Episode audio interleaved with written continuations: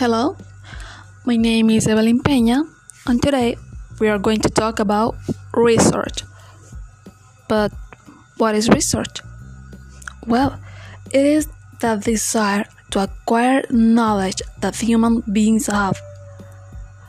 So, how do we satisfy that desire?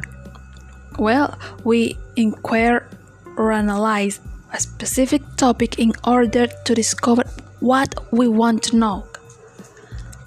There are two research approaches qualitative and quantitative. Quantitative research bases its results on numerical data, and qualitative research bases its results on through different types of data such as interviews, observation, images, and so on. What we need to start an investigation?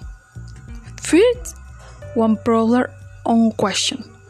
It must be clear and concise.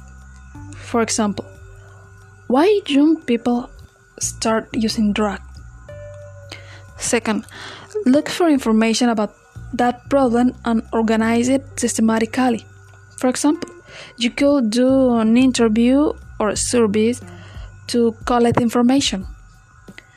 Third, analyze all the information collected and conclude. For example, the young people start using drugs because they want to be accepted by their friends.